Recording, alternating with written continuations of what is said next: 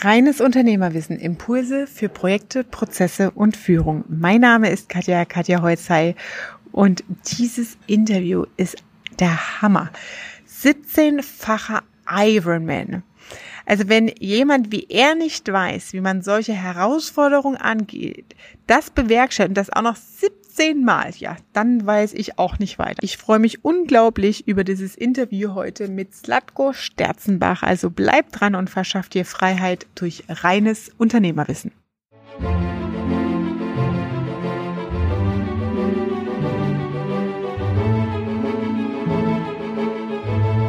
Ich begrüße dich ganz herzlich hier in meinem Podcast und auf meinem Kanal. Danke, Katja. Danke, dass du nach Berlin gekommen bist. Äh, ich fühle mich geehrt. ja, ich, also dich wirklich mal live zu treffen und danke für deine Zeit, auch für dieses Interview. Das freut mich wirklich sehr. Ich bin cool. mega beeindruckt von deiner Historie. Also Iron Mind beende ist ja wirklich nochmal was anderes als ich habe Ironman gemacht oder Ironman teilgenommen. Ne? Also naja, da muss man schon klar, teilnehmen noch, machen da kannst viele. Du noch scheitern, ne? Da kannst, da kannst du noch so 100 Meter und dann DNF machen, also mhm. did not finish. Ähm, Finisher heißt, du bist wirklich über die Ziellinie gerobbt, Wahnsinn. gejoggt, gerannt, wie auch immer. Ja. Wie, mich würde mal interessieren, wie war so deine Lebensentwicklung, weil du, ich, wir halten uns gleich nochmal über dein Geschäftsmodell, ne? ja. aber ähm, wie war so der Weg dahin? Du warst also Fulltime-Sportler oder Nein, hast du das nebenberuflich nicht. gestartet und dann so einfach dieses Adrenalin, Blut geleckt bei diesem Ironman oder wie kommt man dahin? Nee, überhaupt nicht. Ich bin, also mein Weg war ungefähr so. Mhm. Ich habe nach der Schule, weil mein Abitur zu schlecht war, ich aber Medizin studieren wollte, erstmal Krankenpfleger gelernt. Oh. Also ich habe eine mhm. dreijährige Ausbildung als Krankenpfleger abgeschlossen. Ich bin examinierter Krankenpfleger. Dadurch läufst du alle möglichen Stationen, Onkologie, Orthopädie, Urologie, wow. Gynäkologie. Äh, und dort hatte ich sehr viele einschneidende Erlebnisse, die jetzt auch mich noch für mein Tun motivieren. Da erzähle mhm. ich vielleicht ein bisschen was zu.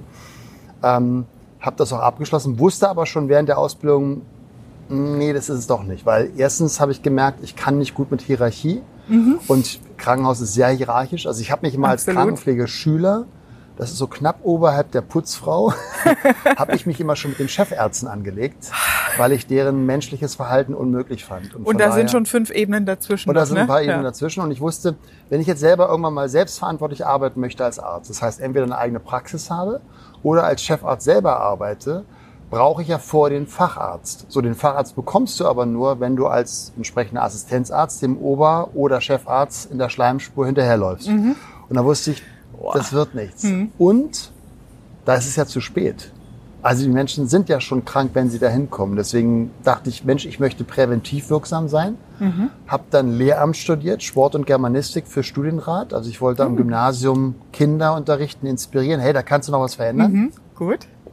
Hab dann ich habe mich selber finanziert schon immer und habe sozusagen fünf Jahre gebraucht im letzten Semester, mein letztes Praktikum.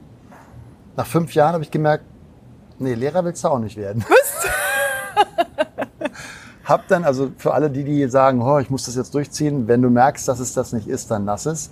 Ich wusste, ich will in dem System nicht alt werden. Ich hatte also nicht, es war deutlich, der. Es war sehr deutlich. Mhm. Also ich habe die Kinder geliebt, aber ich meine, wenn du schon mal im Lehrerzimmer warst, das ist jetzt nicht irgendwie der, der Ort der Freude, sondern eher der Ort des Schreckens. Mhm. Und wenn du so Menschen die Hand gibst, ja, wo du das Gefühl hast, ähm, mit 30 gestorben, mit 70 die Benachrichtigung, da wusste ich, das ist nicht meine Zukunft. Mhm. Weil ich hatte mich nebenbei im Studium, also ich hatte nebenbei angefangen, also einmal am Wochenende habe ich im Krankenhaus gearbeitet nach wie vor. Mhm. Und in der Woche habe ich dann teilweise im Fitnessstudio so kleine Kurse gegeben und habe dann im Networking angefangen, also Multilevel Marketing. Ah, echt? Damals noch bei Herbalife. Mhm. Ähm, bin noch mit diesem komischen Button rumgelaufen, I love Herbalife, äh, wo mir dann angesprochen werden sollte.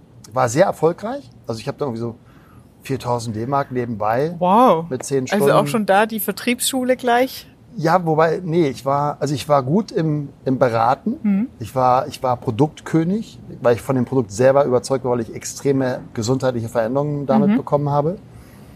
Ähm, also ich habe Maus Bechterew früher als Diagnose gehabt und ich hatte danach keine Schmerzschübe mehr. Oh. Also durch die Kräuter, mhm. nehme ich mal an. Ähm, also ich war ein super Berater, aber ich null Struktur. Also ich war kein guter, in dem Sinne Verkäufer, mhm. Vertriebler, um eine Struktur aufzubauen, um da irgendwann mal wirklich dieses berühmte passive Einkommen zu bekommen. Ähm, und dann habe ich gesagt, scheiße, was machst du jetzt? Und dann habe ich per Zufall gesehen, dass Diplom-Sportwissenschaften für Prävention und Rehabilitation in Potsdam angeboten wurde. Ich habe in Berlin studiert, an der Freien Universität, Ah, okay. Lehramt. Und dann habe ich gewechselt. Die haben ja auch relativ viel anerkannt, aber ich durfte dann zwei Semester sozusagen gleichzeitig studieren. Also einmal das aktuelle Semester und das, was ich eben nachholen durfte. Also ich hatte damals so eine 30 Semester Wochenstunde. Das ist schon Okay, heftig. ja. Habe nebenbei mich für einen Ironman vorbereitet und Networking und noch im Fitnessstudio gearbeitet. Also ich war Oh, wirklich, Rund um die ich glaube, ich hatte eine 100-Stunden-Woche. Okay. Ich weiß nicht mehr, wie ich das durchgehalten habe.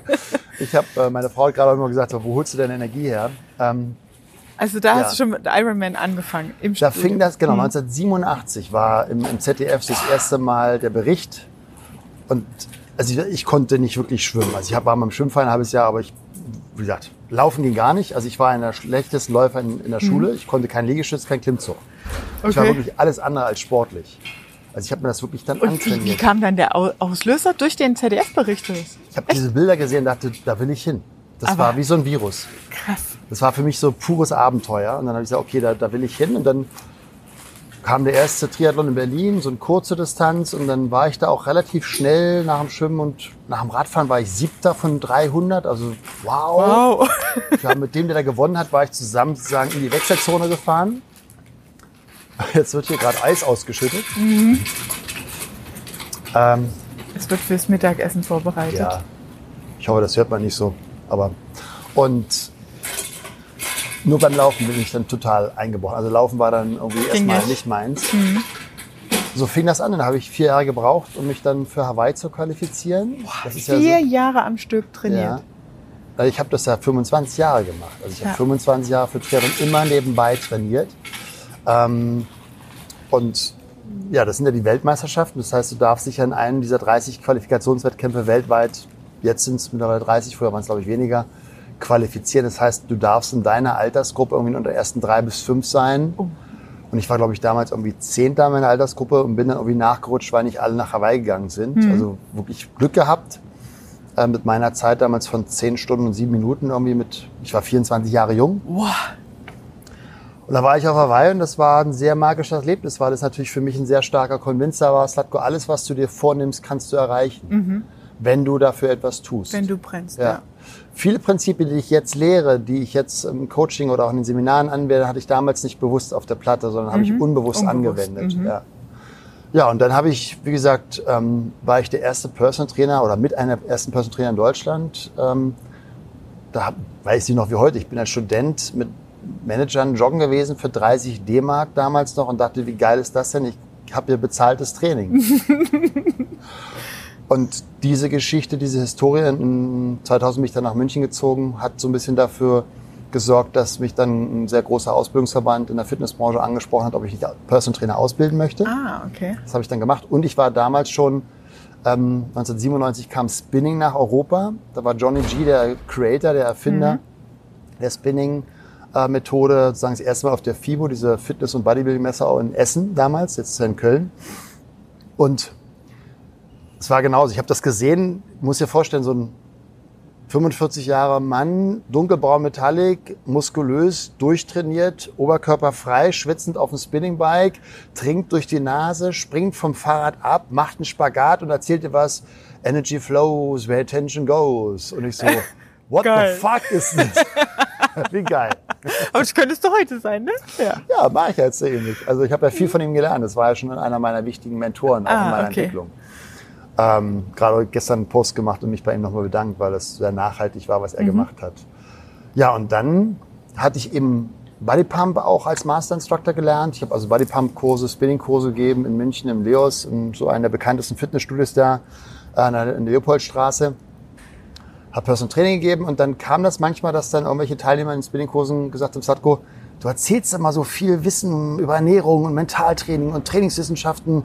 Während des Spinning kannst du nicht mal mein Vertriebsteam fit machen. Ah, okay. Und das war dann sozusagen mein erster Auftrag. Das war ein Manager von Cisco. Ähm, immer noch ein guter Freund von mir. Der zweite, die zweite Anfrage war dann Capgemini. Kennst du ja wahrscheinlich Ja. auch.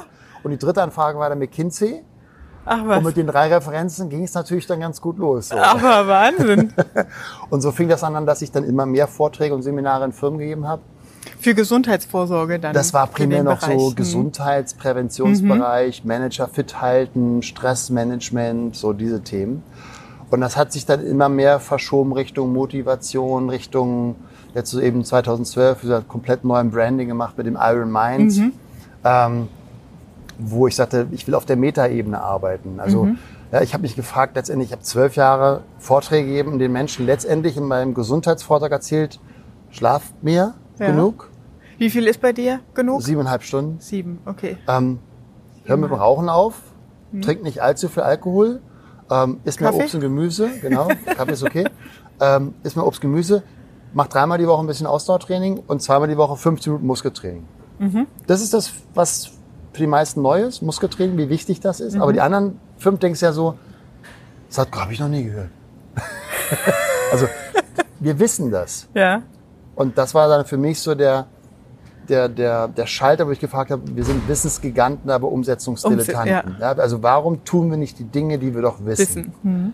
Und da habe ich dann sehr viel angefangen über Meditation, über Hypnoseausbildung, Psyche-Ausbildung, ah. NLP, komplette Programm, äh, Hypno-Coach, also alles, was es gibt, so um schnelle Veränderungen zu bewirken, eben da die Ausbildung zu besuchen. Das heißt, du hast dich damit auseinandergesetzt. woran liegt das, dass die Menschen ja. Hindernisse haben, ja. ne? Den, das Wissen zu haben, aber nicht anzuwenden? Genau. Und wie hängt das in der Psyche zusammen? Ja, ich, okay. ich wollte verstehen, warum gibt es Menschen, denen fällt es leicht? Mhm. Zum Beispiel, warum gibt es Menschen, dass es denen leicht fällt, die Steuerbelege ähm, zu sortieren? Ja. Und es gibt Menschen, die schieben das zehn Monate vor sich hin. Ja, aber hat es was mit den Typologien zu tun oder ist das nochmal tiefer liegend? Es hat was mit Strukturen zu tun. Es hat was mit der Art und Weise, wie wir denken, zu tun. Mhm. Uh, Wespe. Ja, es ist Hochsommer, ne? Da sind die Wespen. Die mögen den auch ein bisschen der Saft hier. Ja, ich tue den mal ein bisschen da unten hinstellen. Ja. Krass, ja. weil ich, ich erkläre es mir immer mit den Menschentypen. Ne? Also Typologien, das eine liegt einem halt näher, das andere weniger nah. Gerade jetzt auch beim Thema äh, Teamzusammensetzung. Wen brauchst du da als, als Team, äh, als Mitarbeiter im Recruiting letztendlich? Ja. Ne? Ja. Ähm, aber du scheinst ja da nochmal auf eine andere Ebene zu schauen. Es gibt also ich habe ja dieses Buch Change Chance, ähm, wo ich die fünf Erfolgsfaktoren ähm, für mich so herauskristallisiert habe. Ich nehme immer gerne die Metapher vom Leistungssport, weil mhm. für mich Sport eine coole Metapher ist, weil sie viele Grundprinzipien in meiner Welt des, des Lebens ähm, sehr klar und ich sag mal auf Zellebene er, äh, erlebbar macht. Ja, also Beispiel, Erfolg zu, zu, zu bekommen ist, du, du nimmst dir etwas vor, heute gehe ich ins Fitnessstudio. Ich mache zehn Übungen, ich mache zehn Wiederholungen. Ähm, und du machst bei jeder dieser Übungen eine Wiederholung mehr. Da hast mhm. du in der 20 oder 30 Minuten Zeit schon 10 Erfolge. Du sagst, geil, jo, vorgenommen, erreicht, überreicht. Nächste. Okay. Und das, wir lernen auf unbewusster Ebene, wir lernen auf Strukturebene. Und deswegen finde ich die Metapher Sport genial. Ähm, der, der, erste Erfolgsfaktor ist elementar. Das macht in meiner Welt 95 Prozent aus. Mhm. Das ist das wirklich der, das ist der Game Changer. Mhm. Ähm, deswegen machen wir den zum Schluss.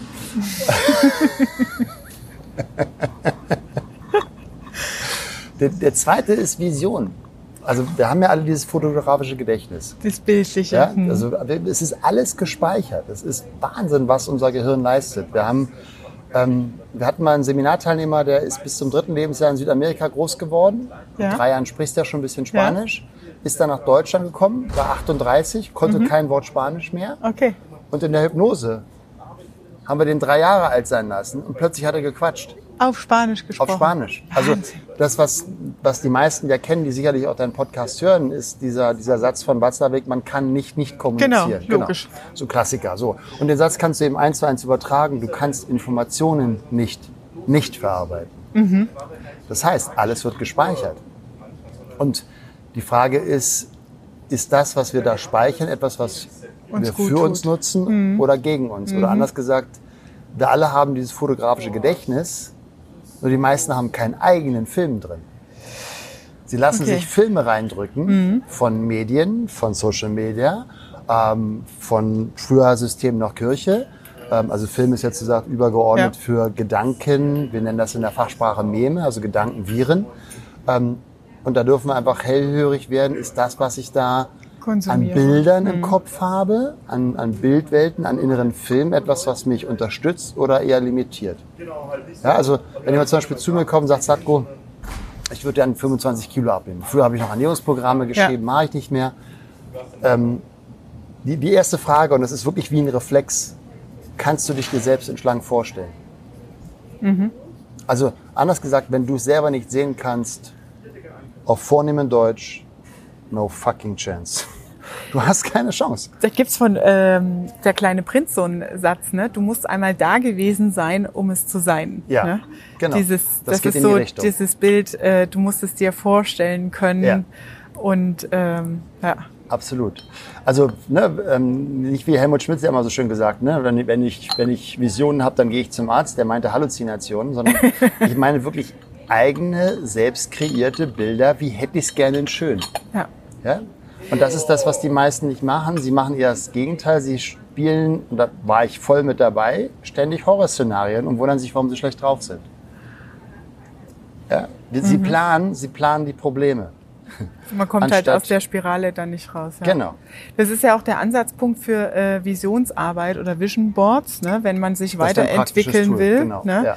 Ähm, das, da ging es mir übrigens ähnlich wie dir. Äh, die Vision Board, seit Anfang 20 arbeite ich damit, aber ja. es war unbewusst. Das ja. war, das war nix irgendwie, dass ich so gezielt immer darauf hingearbeitet habe. Erst jetzt im Rückblick ne, wird mir bewusst, wie krass das, also es hat ja auch immer gewirkt, ne? Mhm. aber es war mehr so, ich mach mal hier kreativ eine Collage und was hätte ich denn eigentlich alles gern? Und das, ja. das Schlimmste war für mich in dem Moment, wo ich, das war so Anfang 30, alle meine materiellen Ziele, damals vorstellbar, erreicht hatte. Ja. Und ich keinen Luftschloss mehr hatte. Ja. Das okay. war furchtbar, wo ich dachte, so, was kommt denn jetzt noch?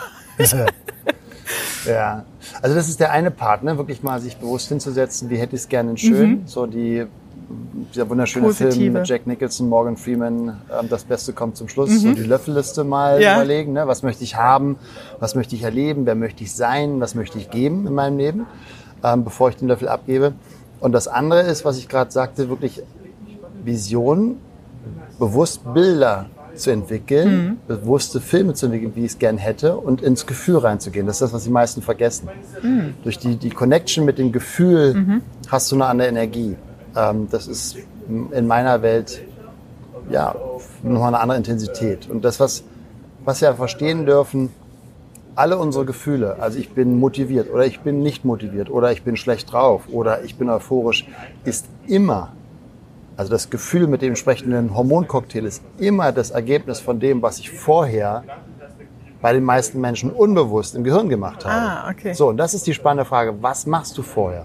Also wenn ich zum Beispiel Menschen habe, die zu mir ins Seminar kommen, sagen, Satko, ich habe gehört, du machst Flugangst weg in 20 Minuten, wie geht das? Oh. Ähm, dann frage ich sie, naja, wie machst du denn Flugangst? und dann gucken sie mich an wie ein Auto, wie, wie mache ich Flugangst? Die ist einfach da. Sag ich, nein, Du machst vorher etwas im Gehirn, damit du dieses Flugangst Gefühl hast. hast. Ja, genau. Weiß ich nicht. Überleg mal. Weiß ich nicht. Und dann frage ich, na, wo sitzt du denn? Ja, hinten. Aha. Also schon dadurch weiß ich, er hat einen mhm. Film, er hat mhm. ein inneres Bild. Mhm. Und dann frage ich, was passiert denn? Und dann brauchen die manchmal, der eine braucht länger, der andere ähm, schneller. Ja, irgendwie plötzlich fallen die Masken runter, die Stewardess rennt nach vorne, der Container rollt hinterher alle schreien, ein Teil der Wand reißt weg. so. Schöne Bilder. Genau. Bei so einem Film hat jeder Flugangst. ja? Und das Spannende ist und das Coole ist, es geht extrem schnell, das aufzulösen. Ja, also unser Gehirn ist ja wie so eine Schallplatte. Wir mhm. haben, ich weiß nicht, wie viele Tonnen Schallplatten wir umgerechnet hätten im Gehirn. Und wir spielen diese Schallplatten immer wieder, diese gleichen Muster. Ja, mhm. jemand, der 30 gescheiterte Beziehungen mhm. hat, drei gescheiterte Ehen, der dann sagt, ja, Frauen sind schwer. So. Und solange er immer auf der Bühne des Dramas sein Muster nicht verlässt, wird die gleiche Schallplatte aufgelegt. So, und das, was wir eben mittlerweile gelernt haben, es gibt wunderbare Techniken, wie mhm. zum Beispiel Hypnose oder Psyche, also psychologische Kinesiologie oder NLP, mit denen ich primär arbeite, weil ich die am spielerischsten und schnellsten finde die Schallplatte zu zerkratzen. Mhm. Ja, also diese, diesen unbewussten Gehirnablauf, den wir da haben, diese mhm. unbewussten Filme oder Gedanken oder Dialoge, das einfach durch Techniken, Techniken zu sagen, zu zerstören. Wie ist das denn? ähm, also ich finde es mega spannend, diese, diese Entwicklungsreise, die du jetzt erzählst. Ne? Du bist dann von dem einen Thema ans andere gekommen, dann hat ja. sich so ergeben.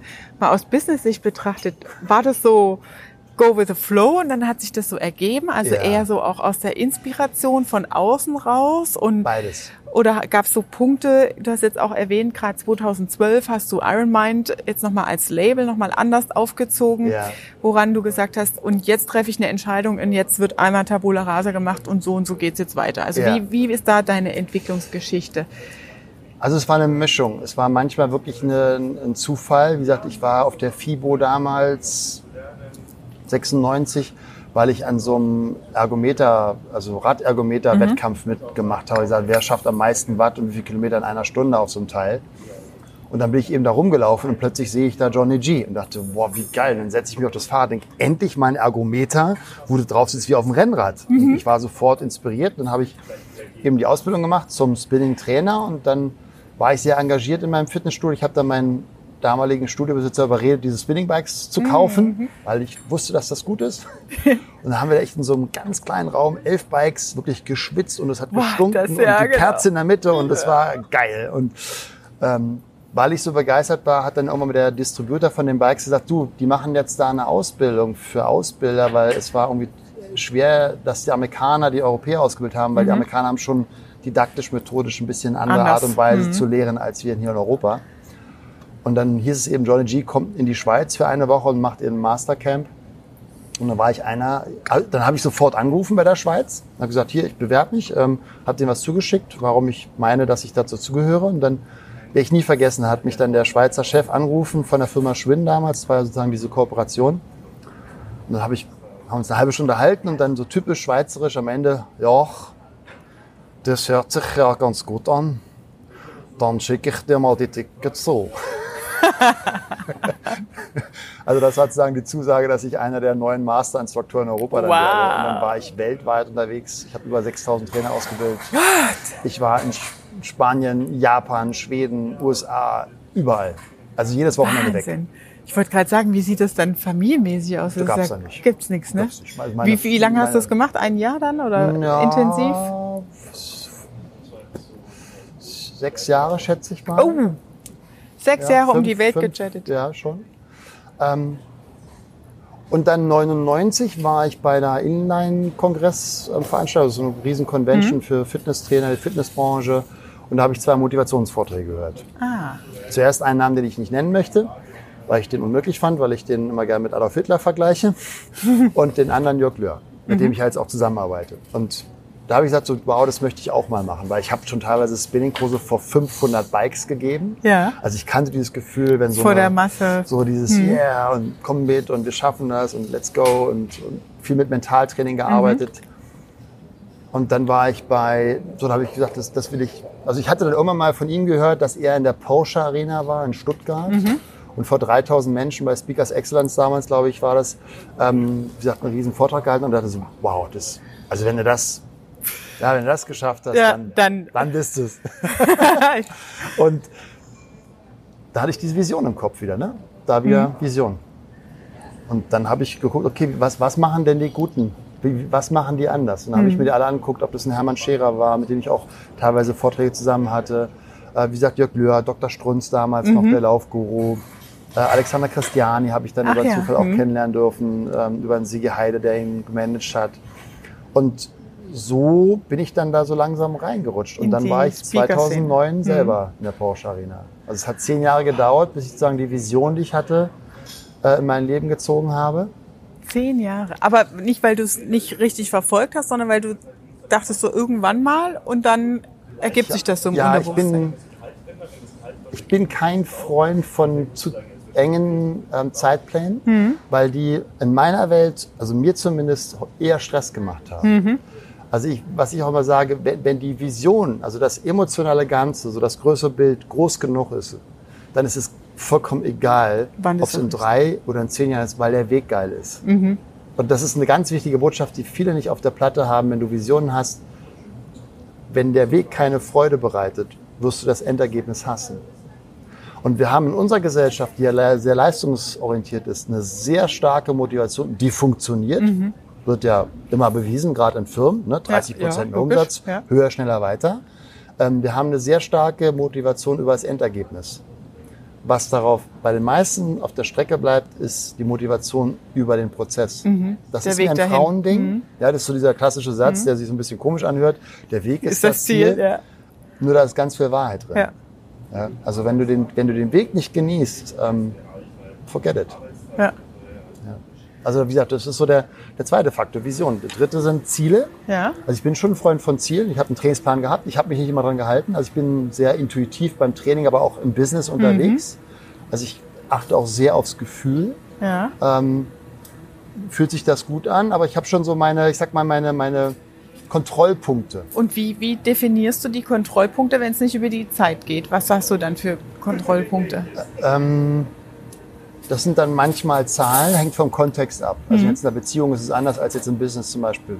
Also jetzt beim Ironman ähm, Hawaii damals war es klar, wenn, wenn die Vision die Weltmeisterschaft ist, dann ist ein Ziel, was davor auf jeden Fall erfüllt sein muss, die Qualifikation. Mhm. So, dann wusste ich also, welche Zeit brauche ich bei der Qualifikation. Mhm. Dann wusste ich, welche Zeit müsste ich ungefähr beim Halb-Ironman schaffen damit das mit der ganzen Distanz schafft. Und dann wusste ich, wenn ich bei einer Halb-Ironman-Distanz, also zwei Kilometer schwimmen, 90 Kilometer Radfahren, 21 Kilometer laufen, was wäre dann eine Zeit bei einer olympischen Distanz? Und dann wusste ich, was brauche ich bei 10 Kilometern. Also ich konnte relativ schnell schon am nächsten Tag testen, mhm. nähere ich mich denen auf wöchentlicher Basis okay. an. Ja. Das heißt, das wirklich auf kleinste Ebene runtergebrochen, die Ziele, wie man es im Zielvereinbarungsprozess für Mitarbeiter Absolut, auch macht. Ne? Ja. Und dann hast du dich daran weg. gemessen auch. Hm. Das sage ich jedem, der abnehmen möchte oder was auch immer. Hm. Ähm, ja, 30 Kilo ist cool. Hm. Geniales Ziel, weil wird deine Gesundheit und deine Leistungsfähigkeit und deine Freude am Leben extrem positiv beeinflussen. Nur fang an, diese Woche 500 Gramm. Mhm. Weil das ist leicht in einer ja. Woche. Ja. So, das, was, was viele nicht auch nicht verstehen, Motivation kommt durchs Tun und durch das Erreichen von diesen kleinen Zielen. Das heißt, wenn du jetzt irgendwie nach einer Woche, mhm. ich habe jetzt gerade in, in, in, den sieben Tagen in der Entgiftungskur vier Kilo äh, reduziert, aber ähm, wenn du diese 500 Gramm schaffst, denkst du, wow, geil, oh, ich kann mehr, oh, ich bleib dran. Mhm. Das ist genauso wie im Joggen gehen, fang nicht gleich mit einer halben Stunde an. Geh zwei Minuten walken. Und dann denkst du, boah, das war jetzt echt leicht. Mhm. Boah, das kann ich. Ja. Oh, nächstes Mal mache ich drei. Langsam steigern. Weil das dieses so in vier Wochen zum Marathon ist völliger Schwachsinn. Boah, in vier Wochen zum Marathon ist auch, ja. Gibt es einige Programme und Bücher, die sowas machen. Ja? ja, ja. Ja gut, aber das ist ja wie äh, Schlank im Schlaf und so Zeug. Ne?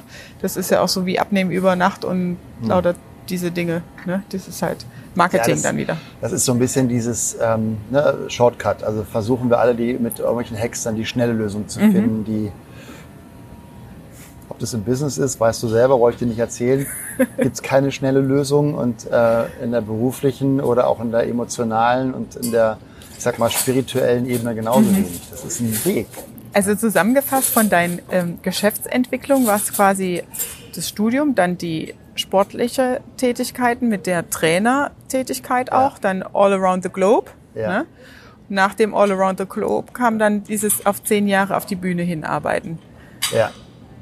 Es war parallel. Also es war, ich war immer ein Parallelläufer. Mhm. Ich hatte immer zwei, manchmal sogar eben drei ähm, Standbeine. Also mhm. ich hatte ziemlich lange zum Beispiel eben Kurse im Fitnessstudio geben, mhm. Personal Training, Ausbildung geben für Trainer. Und dann wurde, als dann die, die, die Speeches dazu kamen, mhm. die Keynotes, mhm. ist dann so langsam, habe ich die Kurse wegfallen, wegfallen lassen. lassen. Mhm. Ähm, als das mit den Speeches mehr wurden, habe ich auch die Person Trainings, 2007 habe ich dann sozusagen das Person Training komplett abgeben, war dann okay. auch in die Ausbildung, war dann wirklich nur noch Fulltime Speaker. Ja. Krass. Und war, wie war dieser Entscheidungsprozess? Ist es dann so, oh, Kalender gibt's nichts anderes her, ich muss es jetzt absagen? Oder war das auch ein emotionales Thema? Nein, Weil das ist ja auch, man hat es ja lange gemacht ja. und man lässt was los dann, ne? Ja, also es war teilweise wirklich rechnerisch. Also wenn ich jetzt eine Woche lang Personal Trainer ausgebildet habe, dann mhm. habe ich, glaube ich, in der Woche, und ich war gut bezahlt, ich glaube, dreieinhalb verdient. Mhm. So, und das habe ich ja mit einem Tag mit einer Speech bekommen. Ja. So, von daher habe ich natürlich schon gesagt, warum soll ich mir jetzt eine ganze Woche, Woche ja weil ich sogar zwei Speeches, äh, Speeches machen können. Und, und es war dann irgendwie, also es hat sich immer so zu, zugespielt. Bei, bei Schwinn damals hat sich irgendwie die Konstruktion, die ähm, Konstellation verändert mit Johnny G. Dann war das nicht mehr meins. Ähm, und dann habe ich so meine eigenen Workshops gegeben. Dann äh, genauso mit der Person Trainer Ausbildung, sagst später, die mochten mich dann irgendwie nicht mehr, weil alle nur noch zu mir wollten. Ähm, also die, was viele Verbände und manchmal Firmen nicht verstehen, wenn sie so einen Mensch haben, der so für etwas brennt, sie versuchen dann gerne eine Methode, das Konzept verkaufen, was ich mhm. natürlich ja. aus Firmensicht verstehen ja. kann. Nur wenn du so eine Marke im Unternehmen hast, also mhm. die haben dich mal alles Spinning Guru damals ja. genannt, ähm, die wollten zu mir. Ja. Und da ist eben ein Vorfall gewesen, dann war ein Studio, was angefragt hat, Slatko, wir würden dich gerne für eine Ausbildung. Ich so, ähm, also wir haben bei Schwinn angefragt und er sagt, nee, das Slatko kann da nicht.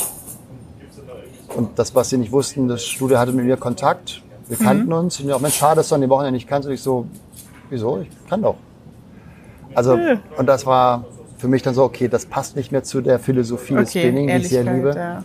Von Ehrlichkeit und mhm. äh, Integrität. Und dann gesagt, nee, dann ist das einfach nicht mehr. Also es hat sich einfach irgendwie dann so ergeben. So ergeben, aber natürlich schon immer mit einer Zielsetzung. Ich will mehr, ich will anfangen, irgendwie Speaker zu werden. Mhm. Ich will diese Ausbildung geben. Ähm, so wie ja jetzt auch wieder Wandel ist, Speaking komplett reduziert. Ich will eigene Seminare mehr geben und nur mehr in die Seminare jetzt rein. Also Speaking wieder runter.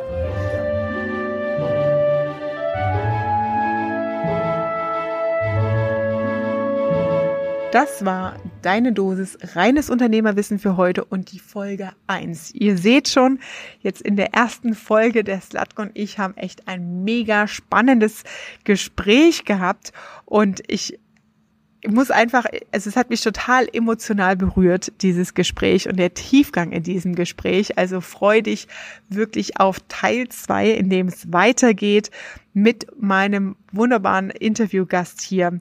Und Gib mir eine Rückmeldung, wenn du sagst, die Folge hat mir gefallen, das fand ich spannend. Dann freue ich mich über deine 5-Sterne-Bewertung und sage liebe Grüße, deine Katja.